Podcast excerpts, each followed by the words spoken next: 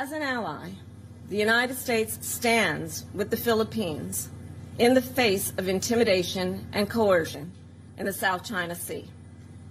As the United States has long made clear, we support the 2016 ruling of the UN Arbitral Tribunal, which delivered a unanimous and final decision firmly rejecting China's expansive South China Sea maritime claims.